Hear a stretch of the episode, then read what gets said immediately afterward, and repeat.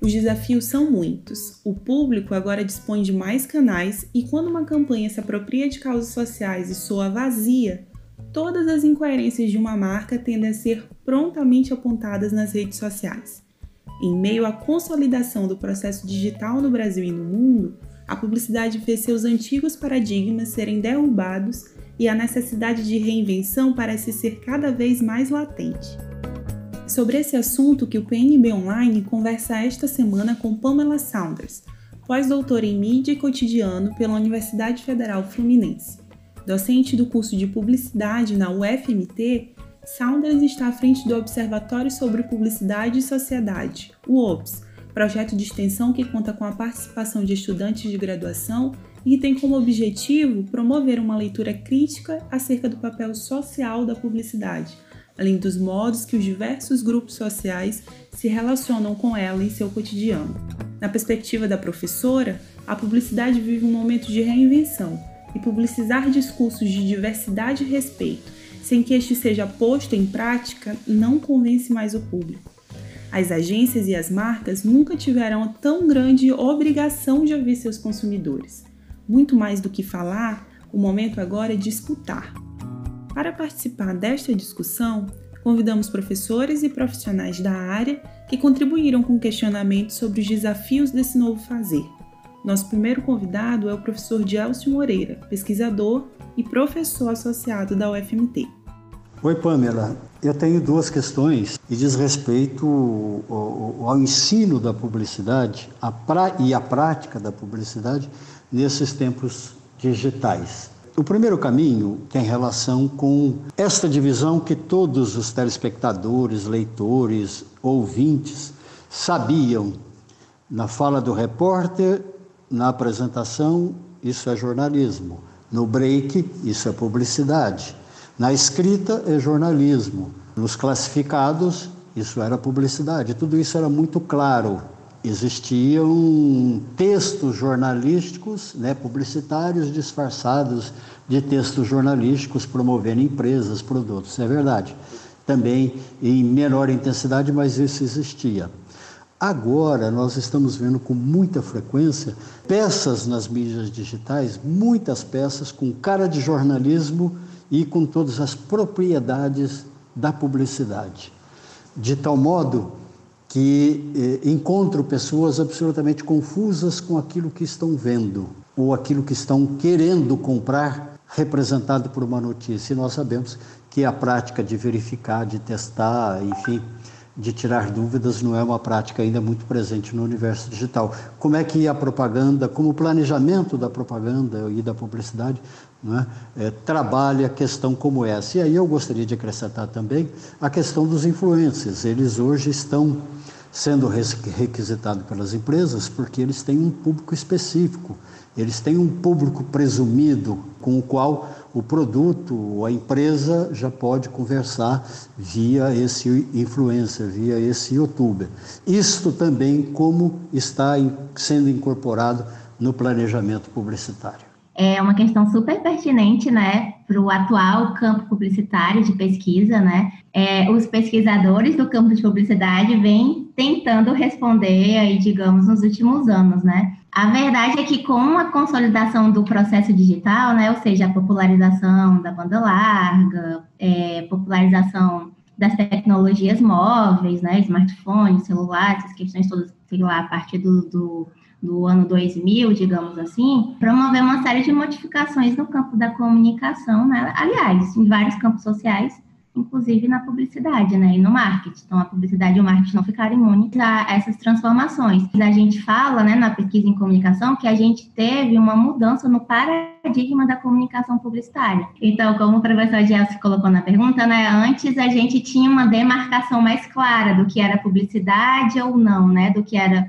publicidade do que era informação, do que era publicidade entretenimento. Essas fronteiras, nesse novo paradigma, elas tendem a ficar a ficarem mais difusas, né, mais confusas. Outra característica desse novo paradigma publicitário é a questão de da interatividade, né? Não é que o consumidor, como muita gente acha, né, o consumidor, o cidadão ganhou voz com as redes sociais digitais ou com as tecnologias, né, novas tecnologias de comunicação. Não, na verdade, todo mundo sempre teve voz. A questão é que os canais eram bem menos numerosos e as marcas, digamos assim, não tinham tanta obrigação de nos escutar. Então, escutar as pessoas era um diferencial. Hoje, né, com essa consolidação do processo digital, há um imperativo para que se escute as demandas sociais, as pautas sociais, porque quem não escuta certamente vai ficar para trás e vai acabar não sobrevivendo nesse mercado. Então, nesse novo paradigma, a gente tem várias questões aí, várias discussões que aí a gente acaba não sabendo definir o que é publicidade. Então, a gente está passando é, no campo da publicidade, de estudos de publicidade, por esse processo, né? Tanto que se a gente for, sei lá, no Google Acadêmico, em qualquer base de dados e, e pesquisar sobre pesquisa sobre publicidade, a gente vai ver uma chuva de conceitos. Isso mostra como os pesquisadores estão querendo aí responder, gente, o que é essa publicidade que agora não parece ser mais publicidade, ou pelo menos não como a gente conhecia, né? Então, a gente tem conceito de ciberpublicidade, que os pesquisadores lá da UF, do FRJ, Faixa, enfim, do, do grupo de pesquisa REC, Retórica em Consumo, cunharam esse termo.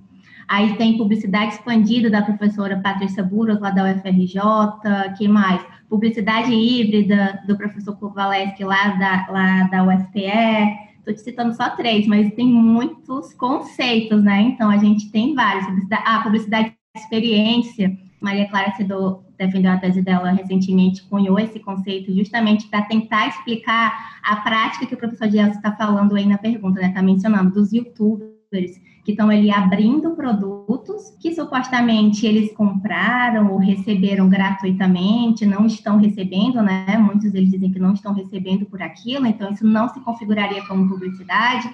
E se não se configura como publicidade, eles não são obrigados a colocar o nome de forma publicitário como, como exige né, os códigos de autorregulamentação publicitária. Então, mas será que aquilo não é publicidade? Os pensadores começaram a se questionar. Se está ali publicizando o consumo, está publicizando marcas, produtos, é visto por várias pessoas, então as pessoas né, começaram a se questionar. E aí, uma tentativa de, de responder essas questões, é, a gente está percebendo que são esses novos conceitos, né? Que alguns são amplos para abarcar essas dinâmicas contemporâneas todas e alguns são mais específicos, como eu falei, de publicidade e experiência. Mas aí, tentando responder de uma forma mais objetiva, né, não temos respostas, na verdade. A gente está nesse, digamos assim, no olho do furacão, né? O que é publicidade, na verdade? O que a gente percebe é que publicidade, esse conceito, ele tem que ser alargado no cenário contemporâneo. A gente precisa alargar aquele conceito de entender publicidade apenas como é, uma divulgação de um produto ou uma persuasão ao consumo não dá mais conta, né? Então perceba que essa questão de ter um conteúdo, de ser um conteúdo, um espaço pago ou não, já não mais é, dá conta, né, das dinâmicas de publicização de produtos e de marcas. E aí, uma outra questão que o professor colocou aí na pergunta, que é muito interessante, é a questão dos influenciadores digitais que embora seja um termo né, que a gente está falando muito recentemente, não é um termo novo, tudo bem, digitais pode ser novo, mas influenciadores a gente tem há bastante tempo, né? Só mudou o nome, a gente chamava de líderes de opinião, nas teorias da comunicação de alguns anos. O Step Flower já falava disso, né? Dos líderes de opinião. Então, na verdade, é uma adaptação desses líderes de opinião para o contexto digital. E aí, uma proporção né, muito maior, o número de seguidores, a facilidade, né, que as pessoas hoje têm de produzir seu conteúdo, toda essa dinâmica da cultura participativa e a cultura digital, é, as marcas acabam se apropriando, né, dessas questões todas e usando essas pessoas para publicitar suas marcas. O primeiro desafio é a gente tentar alargar o conceito de publicidade para tentar dar conta dessas dinâmicas, dessas novas dinâmicas dentro desse contexto que a gente está, né, é, inserida atualmente, desse novo paradigma da comunicação publicitária. E um outro desafio que eu queria pontuar é a dimensão ética, né? Que é o estar um tempo inteiro aí colocado em xeque. Como é, a gente vai é, aplicar os códigos de autorregulamentação publicitária no cenário em que a gente não consegue, nem os especialistas, né? É, conseguem definir claramente o que é publicidade e o que é entretenimento. Ou seja, o que é um vídeo de entretenimento no YouTube ou o que é um vídeo com conteúdo publicitário, que está lá no Código de Defesa do Consumidor, que é direito do consumidor, é direito do cidadão diferenciar, né, poder saber que aquilo é um conteúdo publicitário ou não. E aí a gente percebe que isso é cada vez mais difícil no contexto digital. Então, essa é uma temática que a gente tem que continuar estudando, continuar pautando, né? E tentar juntos aí encontrar maneiras, né, de fazer uma comunicação publicitária que seja ética e que seja interessante para todo mundo. Essa questão que o professor Gelsi pontuou muito, que é muito interessante no campo publicitário, na verdade, ela nada mais é do que uma adaptação do mercado a esse novo contexto, né? A gente vem de um contexto da publicidade massiva muito forte, em que a gente, como publicitário, abusou da paciência das pessoas, né? Enchendo as pessoas de reclames, gritando, anunciando, porque, digamos assim, a voz era nossa, a gente falava, todo mundo tinha que escutar, tá passando na televisão, a gente estressou as pessoas. Então, a gente criou um fenômeno chamado saturação publicitária. E aí pula, veio o controle remoto, passa, o bloqueador de anúncio, as pessoas vão arrumando o seu jeitinho de pular essa, essa publicidade que irrita, que enche o saco, que atrapalha o meu entretenimento, o meu jogo que eu estou jogando, enfim. Então, o mercado, muito sabiamente, né? O que a gente pode fazer? Já sei, vamos colocar aqui Vamos fazer uma publicidade que seja integrada com conteúdo, que não atrapalhe, mas que proporcione uma experiência para esse indivíduo, né? Uma experiência com a marca. E aí, é, como eu falei, né, as questões éticas em relação a isso são muito problemáticas, porque a pessoa, muitas vezes, e aí eu vou colocar muitas aspas nisso, porque vai depender do nível de instrução, da idade, enfim, do acesso, né? ao conteúdo que você tem, pode estar é, tá muito suscetível ali essa persuasão, né, do que outras pessoas. Ou seja, a nossa resistência àquele conteúdo tende a ser, é, tende a cair, né, tende a ficar muito enfraquecida quando a gente é exposto a um conteúdo que é totalmente integrado, totalmente recheado de questões afetivas, como é, é uma experiência, não está muito claro que aquilo é uma divulgação de produto. Então, aí são várias questões éticas que a gente tem que discutir né, nesse âmbito. Olá, ouvintes do PNB. Eu gostaria de externar minha admiração pela professora Pamela, pelo trabalho que ela desempenha na área da educação e principalmente o que ela vem fazendo na área da extensão aqui na Universidade Federal de Mato Grosso, com a educação dos jovens, com o trabalho voltado a esses, a esses públicos em torno da publicidade. E a minha pergunta, na verdade, vai um pouco nesse direcionamento. A gente fala hoje sobre muito sobre fake news, sobre educação, sobre como que a gente poderia trabalhar todas essas questões com adolescentes, com jovens, com crianças, mas eu queria que a professora Pamela falasse um pouco sobre como que as secretarias de educação e as próprias secretarias estaduais, como as próprias secretarias municipais podem pensar um pouco mais em torno da comunicação no seu cotidiano, como não só pensando agora em fake news, porque nem sempre só as fake news prejudicam ou atuam no dia a dia desse contexto midiático dos adolescentes e das crianças. Como que a educação pode, de alguma forma, trabalhar no seu cotidiano, nos seus planos de ensino e nos seus planos municipais e estaduais a educação midiática como um todo, né? Muito obrigado pela oportunidade, professor. Esses questionamentos do professor Luan, na verdade, é o que, é o que tem guiado né, as ações do observatório. A gente vem se perguntando isso o tempo inteiro. A gente, todo ano no observatório, a gente escolhe uma temática, a gente vinha trabalhando nos últimos anos com a questão da representação, representatividade na publicidade, e esse ano a gente quis focar nesse componente da educomunicação, focando na publicidade, né? Que, por incrível que pareça, é uma questão, é, apesar de nós, é, como cidadãos, né, como sociedade, a gente é exposto a um conteúdo publicitário exaustivamente, essa temática, esse tipo de conteúdo midiático é, digamos assim, meio que vandalizado no campo da educomunicação, né? A gente tem muitas poucas iniciativas.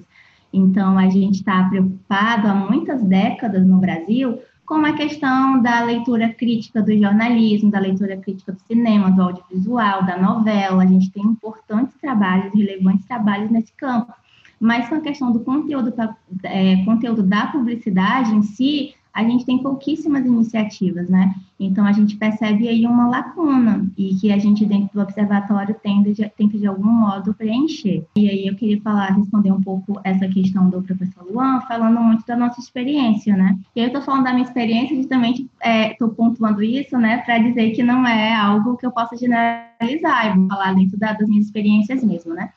Embora no Brasil a gente já há algum tempo, né, algumas décadas, estamos preocupados com essa questão da mídia educação ou educomunicação, isso vem historicamente muito, vem sendo trabalhado muito no âmbito do terceiro setor, ou iniciativas pontuais das universidades, né? A gente tem muito, muito pouco esforço em termos de política pública, né?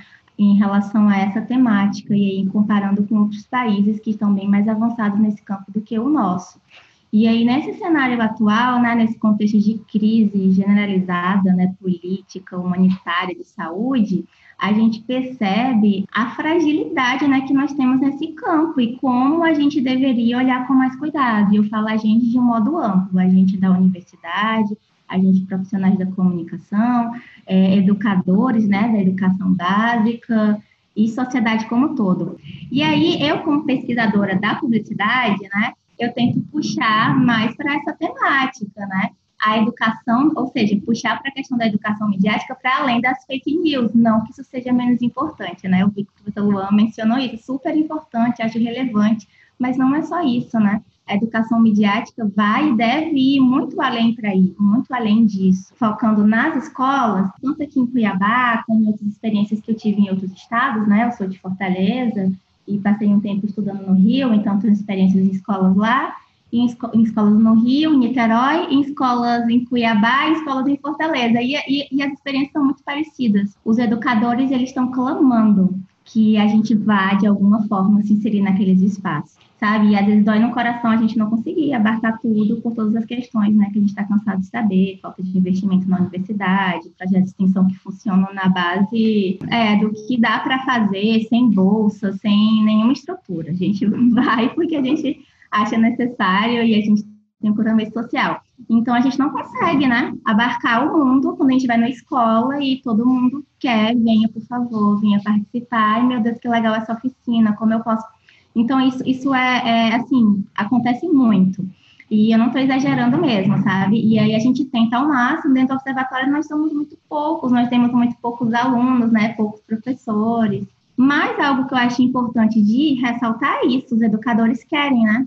Eles estão é, sedentos por debater essas temáticas e ao mesmo tempo estão angustiados porque não se sentem é, muito ali preparados para isso, é uma temática que eu não sei, sobretudo da publicidade, quando essa questão de fake news, né, para essa questão da comunicação de forma ampla, eles dizem que já fazem, mas questões da publicidade, de né, representação, identidade, uma série de temáticas que atravessam a publicidade, eles acham muito interessante, mas não se sentem muito preparados, e aí pedem para a gente voltar mais vezes, pedem para a gente enviar materiais para eles. E aí, uma outra questão é, da minha experiência, né, em vários grupos, é a dificuldade com é, o diálogo, digamos assim, secretarias, né, com as próprias burocracias, né, do, desse espaço, desse espaço, né, com quem atua com mídia educação, e aí eu estou falando da minha experiência, não sei se outras pessoas têm experiências um pouco mais positivas, mas a gente tem uma série de dificuldades, né, quando a gente vai, digamos assim, fazer uma parceria maior, né, por exemplo, lá no Rio de Janeiro, a gente, eu atuava no âmbito do OPS, né, o Observatório de Publicidade Expandida e do Contatos, reconstruindo a publicidade. A gente também tentava fazer ações dentro das escolas e a gente ia oficializar por meio das secretarias, para que a gente eram grupos bem maiores, a gente pudesse, né, é, abarcar mais escolas da cidade, do Rio de Janeiro e de Niterói, e a gente não conseguia, porque isso passa praticamente o ano inteiro, né? O ano escolar tem lá sua, seu planejamento. Se você não consegue entrar no começo do ano para que o professor, de algum modo, já insira aquela temática, você já perdeu. A gente tem que ter um time muito bem preparado e muito bem articulado, e aí também tem uma rapidez, né? Na hora de negociar essas questões. Na minha experiência, o que tem funcionado de um modo é mais assim, digamos assim, satisfatório nessa questão é entrar em contato diretamente com os professores. Então, professores de língua portuguesa, professores de história e de geografia, normalmente são os que a gente consegue é, entrar em contato mais facilmente, que já tem ali, de algum modo, dentro da, dos conteúdos que eles trabalham em sala de aula, né? A gente trabalha com ensino fundamental 2 e ensino médio. É, já tem algumas temáticas ali que dá para dialogar, né, com conteúdo publicitário, então a gente entra em contato com eles, apresenta o projeto, mostra possibilidades de conteúdos que a gente já tem pronto, e aí elaboramos muitas vezes juntos. Olha, eu tenho uma temática tal, a gente queria fazer sobre isso, o que, que vocês acham, e aí super funciona, né? Mas o que eu queria pontuar é que necessidade existe e que os professores querem, né? E aí eu acho que é um desafio nosso, inclusive um compromisso nosso de formação da universidade, né, da cidade em geral, pensar juntos maneiras de estreitar os nossos laços, né? Sobretudo nós da comunicação. Olá, sou Muriaci Júnior, diretor de planejamento da FCS Comunicação. Como agência de propaganda, né, nosso papel essencialmente é utilizar a comunicação para ajudar a reforçar crenças e valores para marcas. Então, assim, pensando nisso, no contexto da responsabilidade socioambiental, que cuidados as agências precisam ter com seus clientes, né, as marcas que atendem, para contribuir sem passar uma imagem forçada na sua comunicação. Sabe, aquelas imagens que ao invés de ajudar, pode acabar prejudicando a marca. Recentemente a gente teve o exemplo do Itaú, que já é acostumado a fazer diversas ações nesse sentido e que na prática acabou gerando muita discussão, no, principalmente no Twitter, nas redes sociais, porque no seu programa de trainee para 2020 faltou diversidade na foto que eles postaram. E isso aí é uma coisa que foge do controle das agências. Nesse caso específico, as ações não estavam de acordo com o discurso. Então, assim, quais são os cuidados que as agências, dentro desse papel da agência de ajudar a criar valores e crenças para as marcas, né? Quais cuidados a agência tem que ter para que o tiro não saia pela culatra? Valeu, um abraço a todos. É, essa também é uma pauta né, muito pertinente a comunicação publicitária contemporânea.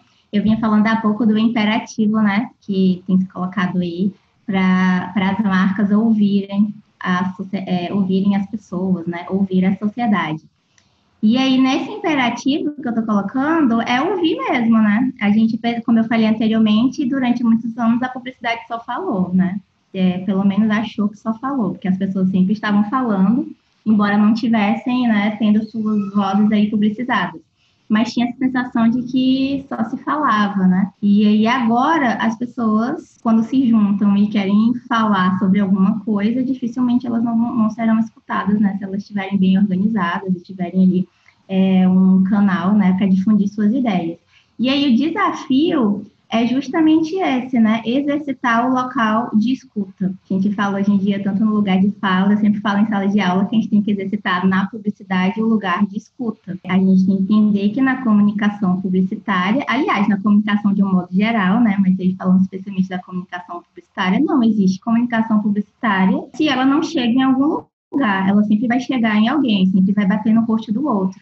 E aí é a partir da resposta desse outro, né? E essa resposta pode ser inclusive um silêncio, que a gente tem que compreender o que é a comunicação que a gente está fazendo, ou que a gente pretendia estar fazendo, né? Então, nesse cenário, nesse contexto, não faz mais sentido é, falas do tipo, ai, me desculpe, a nossa intenção era essa, é, a gente pede desculpa se a gente ofendeu alguém, a nossa sabe? Que é, ainda é muito comum, né, nas notas de esclarecimento de muitas marcas que acabam, de algum modo, fazendo algo que feriu determinado grupo social ou determinados grupos sociais. O que eu percebo que o mercado muitas vezes não tem, né, é esse lugar de escuta, e uma escuta realmente pautada, né, pela questão da empatia, de tentar se colocar mesmo, de entender o que o outro está falando, porque o que aquele outro está falando ou se afetando é o que deve pautar a minha comunicação. E aí uma questão muito interessante que é sobre marcas que tentam pautar determinados assuntos na comunicação publicitária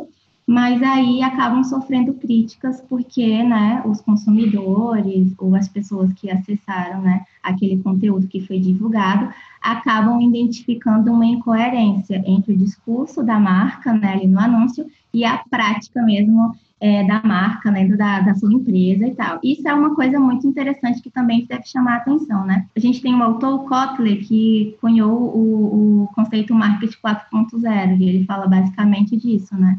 Que hoje com os canais digitais, né, essa possibilidade das pessoas poderem falar e serem ouvidas mais facilmente, criou é, um cenário perfeito para que essas marcas que se utilizem só da retórica sejam desmascaradas mais facilmente. Não quer dizer que anteriormente as pessoas não percebiam isso, não falavam e não comentavam. Mais uma vez, hoje a gente consegue publicizar essas críticas de uma maneira mais, é, mais veemente. Então, mais uma vez, né, repetindo o que eu tinha falado, as marcas têm imperativo de ouvir e ter mais cuidado, deveriam desde sempre ter cuidado, né? Mas hoje é um imperativo, ou você tem cuidado, ou você não vai sobreviver durante muito tempo, você vai ser vítima de críticas o tempo inteiro, que isso vai lhe prejudicar. Agora, infelizmente, algumas, inclusive algumas, né, bastante grandes, não têm tido muito cuidado, né? Tentam é, pautar as questões reivindicadas pela sociedade de uma maneira muito superficial, né? Como moda, se apropriando de causas sociais. É, dando uma ideia de diversidade que não passa mesmo de superficialidade, de retórica, que não se sustenta. Então, não adianta muito você colocar na sua publicidade, no seu anúncio, uma diversidade de público, se lá na sua empresa você não tem essa diversidade, né? No, no corpo de funcionários, nas lideranças. Se a gente pega essa questão da objetificação do corpo da mulher na publicidade, isso é uma questão super antiga, né? A Laura Voltrich, que é uma pesquisadora da Universidade Federal do Rio Grande do Sul, ela defendeu a tese de doutorado dela, se eu não me engano, em 2018. E nessa tese ela mostrava como nos últimos 10 anos as principais denúncias ao CONAR, né, o Código Nacional de Autorregulamentação Publicitária, era focado nisso, na objetificação do corpo da mulher na publicidade em forma geral e mais especificamente na publicidade de cerveja.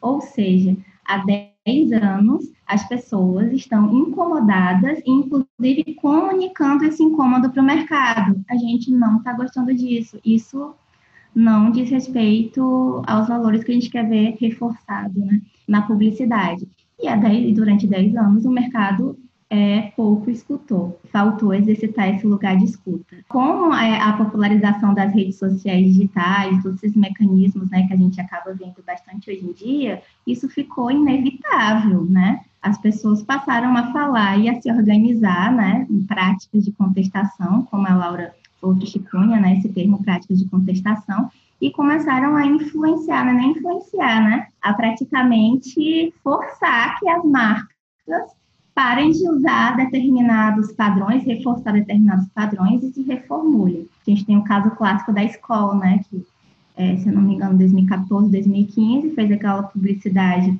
é, super questionável e que sofreu um super boicote e que teve que reformular toda a sua identidade corporativa a, a partir das práticas de contestação né, de uma campanha específica. Há 10 anos, a, as pessoas estavam denunciando, né, no CONAR, campanhas que tinham essas determinadas práticas e as pessoas viam isso como antiética, o mercado fechou os olhos e continuou fazendo até o momento que não pôde mais, né, fechar os olhos. Então, uma coisa que eu sempre falo com meus alunos, né, no observatório a gente repete muito, o lugar de escuta a gente vai para a escola, é, a gente acaba muitas vezes falando muito, né? E aí eu falo, gente, vamos escutar mais e falar menos. Vamos escutar o que, que o jovem está pensando, que eu acho que a gente aprende muito mais do que a gente achando que sabe, né? Sabe tudo, assim, né? Que está estudando publicidade, sabe muito, normalmente a gente não sabe nada. Gente, é o jovem que vai dizer para a gente né, o que é publicidade, o que, que é publicidade, o que, que ele vê, o que, que é importante, o que não é, o que está sendo pautado e é esquisito, o que é que está irritando. Exercitar o lugar de escuta. Eu acho que é isso que é, a gente não vem fazendo há anos, né? E eu acho que é isso que já passou da hora da gente né, exercitar esse lugar. Olá, professora Pamela, tudo bem? Meu nome é Celino Neto, eu sou o diretor de criação da FCS Comunicação. E eu queria saber da senhora, acho que é uma pergunta é, super comum, clichê até, mas é, é, inevitável. Como é que fica a publicidade pós-pandemia? É, a gente tem essa, os, os, os, grandes pensadores da publicidade, né? É, Washington Oliveto, Nizam, enfim, eles já, já dizem que a publicidade já devia ser reinventada há um tempo né, esse formato de agência, esse formato de comunicação que a gente vive hoje. E agora, com a pandemia né, mundial, é, a gente tem que reinventar o que já deveria ser reinventado. Então, quais os caminhos que a gente, os possíveis caminhos que, que a publicidade nacional e mundial vão tomar daqui para frente, tem que tomar daqui para frente? Assim, eu queria uma opinião da senhora sobre isso, tá bom? Obrigado. É um pouco difícil essa questão, né? É, eu acho que não há, né, essa publicidade do futuro, eu acho que é a publicidade do presente. A publicidade, na minha perspectiva, ela nunca é e nunca será vanguarda. Ela na verdade ela está sempre se adaptando, está sempre respondendo, né, a demandas da cultura, a demandas sociais. Então, partindo dessa ideia, pós ou durante a pandemia, a publicidade vai continuar sendo publicidade, né? Ela vai ter que continuar escutando as demandas sociais e adaptando, ou seja, não adianta a gente pensar publicidade dentro de uma sala ali, né? Pensando só nas sacadinhas, nas frases de efeito, como durante muito tempo foi, né? Ou seja, não adianta a gente pensar em publicidade só para ganhar prêmio, como inclusive alguns desses publicitários que é, o colega acabou citando aí no, na sua fala, né? Pautaram durante muito tempo o mercado publicitário. Eu acho que, inclusive, hoje o mercado está pedindo e clamando por uma nova forma de fazer publicidade e pensar publicidade, né, que ultrapasse esse modelo de ganhar prêmio, de pensar de pensar em frases de efeitos, de sacadinha, mas que seja uma publicidade que esteja conectada com o momento. E durante esse processo de pandemia, é, muita gente, muitos grupos fizeram pesquisas interessantíssimas, né? Escutaram as periferias de São Paulo, do Rio de Janeiro, eu só vi estudos que focaram em São Paulo e Rio de Janeiro, mas certamente deve ter outros é, perguntando o que é que os jovens, sobretudo os jovens, né, esperavam das marcas nesse contexto. E os jovens estavam falando, eles não estavam contra a publicidade, eles estavam dizendo: eu espero que as marcas atuem nesse nesse sentido. Eu espero que as marcas produzam esse esse tipo de conteúdo. Muitas marcas entenderam o recado, fizeram suas próprias pesquisas, tiveram acesso a, a, a esses estudos, né? que foram feitos tanto é, pelo terceiro setor como por grupos de universidade, entenderam muito bem o recado e souberam né, se adaptar a esse contexto. O que eu estou querendo dizer é que a publicidade nunca vai deixar de ser necessária. Agora, o que a gente tem que tem em mente muito claro é que a publicidade ela sempre tem que estar conectada com a sociedade, com as demandas da sociedade. E aí ele pergunta, né, como é essa publicidade do futuro, enfim, não é o meu campo de estudo, né, mas eu tento, por conta da, das, das disciplinas que eu leciono, né, por ser um professor de ética, que é uma disciplina que, digamos assim, afeta muito né, o estudante, ele ficam em muita crise, meu Deus, como que eu posso ter responsabilidade social? Né? É, uma, é uma disciplina que mexe muito com os estudantes, então eu acabo lendo bastante dessas questões, né? É, bastante pesquisadores que atuam nesse campo para levar para eles. E aí eu queria citar um publicitário, desculpa se eu não sei falar o nome dele direito, Lucas Schuch, eu acho que é assim, ou Schuch, enfim. O Lucas, ele, além de publicitário, ele é doutorando da Universidade em Comunicação da Universidade Federal de Santa Maria, e aí, desde o mestrado, ele está estudando justamente isso, né? As modificações no mercado publicitário e a grande a questão dele é essa questão que o colega aí mencionou na pergunta dele, né? O que vai ser da publicidade? E aí ele tenta responder isso no presente, né? Trazendo, inclusive, ele tem um podcast que é maravilhoso, que eu sempre passo para os alunos, que é Propaganda Não É Só Isso Aí. Nesse podcast, ele traz uma série de pessoas do mercado, e aí ele tem o esforço de, né, de trazer pessoas de diversas regiões, não focar só no cenário sul e sudeste, né? E pessoas que estão no mercado hoje, que estão incomodadas com isso aí, já perceberam que a forma como a gente está fazendo, né, não está funcionando muito bem, e como elas estão se virando, né? Que modelos de negócio é, elas estão propondo. Então, como ele falou, né, a agência já parece não fazer tanto sentido assim, então, a gente tem, sobretudo no eixo né, ali do sul e sudeste, muitas consultorias de comunicação. Então, muito dessa galera, né, é, o Lucas traz no podcast, e aí pode dar, pode tentar, já que eu não consigo responder muito a questão do colega, eu acho que o Lucas, é, por meio do, dos trabalhos dele, tanto no campo acadêmico como no podcast, traz muitas, ele não traz, na verdade, traz muito mais perguntas do que respostas, mas que nos ajudam, né, a entender muito isso a partir de uma variedade de pessoas. Eu acho que o momento atual é mais do que respostas, eu gosto que a gente pergunte, porque eu acho que o exercício de perguntar, né, meio filosoficamente, acaba é, nos trazendo possivelmente, né, um, é, ampliando mesmo o nosso olhar para a questão da publicidade, ou seja, não existem fórmulas, né, a gente não vai encontrar assim, uma fórmula que vai funcionar sempre, o que está acontecendo lá no Rio de Janeiro pode ser que não funcione aqui em Cuiabá, mas as experiências que eles estão, né, as questões que eles estão tendo lá, podem nos ajudar a fazer outras aqui para o nosso contexto. Então, mais do que a gente está procurando respostas, eu acho que seria um exercício interessante a gente fazer perguntas, né? O que é que está incomodando os publicitários aqui de Cuiabá? O que é que está incomodando os consumidores, né, que consomem publicidade aqui? e daí a gente posteriormente pensar em novas possibilidades. Não focar tanto, talvez, nesses grandes publicitários que já foram né, muito aclamados. Eu acho que é hora da gente também é, olhar para esses outros que estão aí nas brechas, sabe? Essas consultorias, esses novos modelos que a gente não sabe nem o que, que é, a gente está chamando de consultoria, que a gente não pode chamar de agência, a gente não consegue nem dar um nome para essas novas empresas. E é uma chuva de modelos de novos modelos de negócio no campo da publicidade. Então, eu convido assim, a todos a, a dar uma olhada no que esses jovens, a maioria são jovens, né? Que não querem mais trabalhar em agência. No podcast fica muito claro, as pessoas não querem trabalhar em agência, o porquê que eles não querem trabalhar em agência e quais são as respostas que eles estão conseguindo né, ter dentro desse cenário. Olá, professora Pamela. Aqui é o Pedro Pinto de Oliveira, seu colega do programa de pós-graduação em Comunicação e Poder o nosso PPGcom da UFMT. Em primeiro lugar, eu quero lhe cumprimentar pelo trabalho do Observatório de Publicidade e Sociedade e situar aí uma questão para sua reflexão. Eu queria saber qual é o lugar do ensino e da pesquisa para o campo da publicidade. Nós já temos aí um, um processo do curso de, de comunicação, da publicidade, com 30 anos do ensino e agora com a possibilidade da gente também trabalhar com a pesquisa em publicidade. Eu queria saber qual é o lugar do ensino e da pesquisa em publicidade, na sua reflexão, na sua opinião.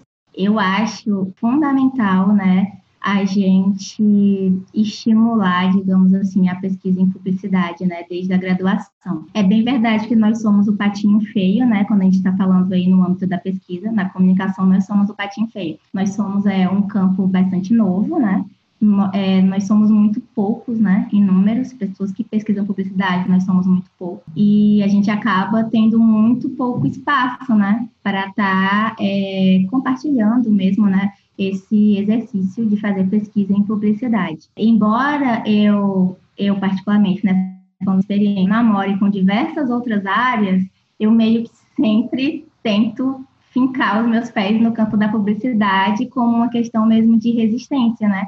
Embora eu quero, as pessoas me convidam, eu já estou na outra pesquisa, mas eu não, tenho que voltar, porque se eu não estiver fazendo isso, já vai ser menos uma pessoa, eu não vou conseguir agregar eu tenho que estimular os alunos. Enfim, então, para mim, pesquisar em publicidade hoje é uma prática de resistência mesmo, né? E eu digo isso com todo o pesar do mundo. Inclusive, dentro de uma, de uma pesquisa maior, né, que eu estou participando, com a coordenação da Laura Voltrich, né, na Universidade Federal do Rio Grande do Sul, a gente está pesquisando sobre metodologias, né, no campo da comunicação. Eu estou focando, né, numa análise e orientando uma bolsista de iniciação científica, a Ivana Felizardo, ela está estudando, é, a partir dessa base de dados maior, né, só pesquisas nos programas de pós-graduação em comunicação no Brasil que estudaram publicidade.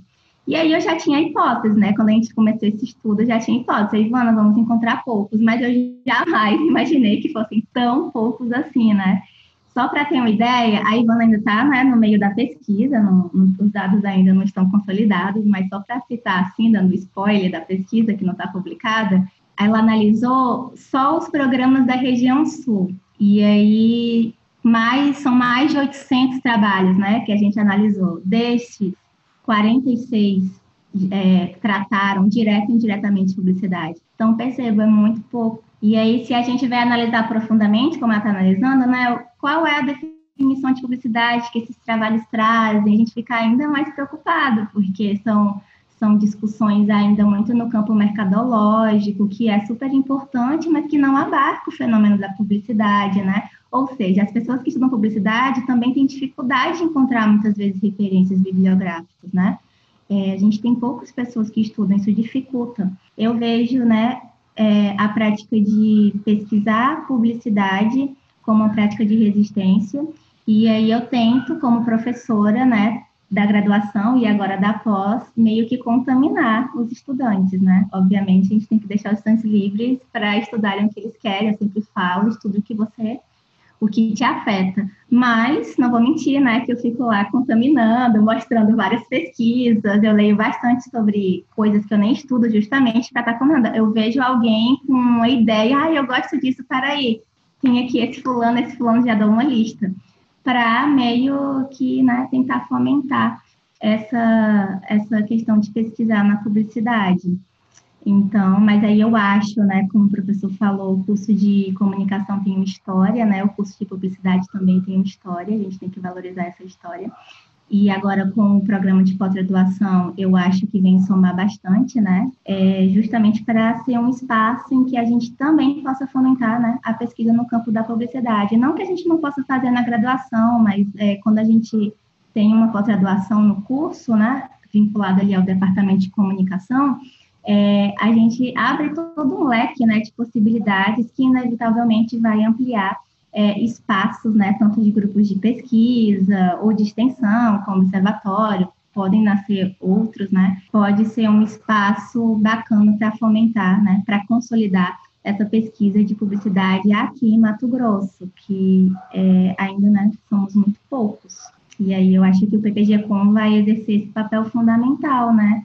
De ter o esforço de dialogar com quem está pesquisando publicidade aqui no estado e inclusive colocar né, as pessoas que estão pesquisando é, publicidade aqui no estado em interlocução com outros estados. Então eu vejo como um momento muito fértil, não só para a publicidade, mas para a comunicação como um todo. Mas puxando sardinha para o meu lado, eu acho que vai ser muito interessante né, para o campo da publicidade. Eu estou muito feliz e eu acho que é uma super oportunidade para os estudantes aqui mesmo, né, de Cuiabá, do estado de Mato Grosso, que queriam fazer, queriam fazer um mestrado, queriam se dedicar a essa prática de pesquisa em publicidade, mas muitas vezes não podem sair do estado agora essa oportunidade, né, de que no estado tem um espaço em que você pode exercitar isso. Você ouviu um podcast produzido pelo PNB Online. A apresentação e roteirização foram minhas, Safira Campos. A edição de som é do Caio Pimenta. Até a próxima!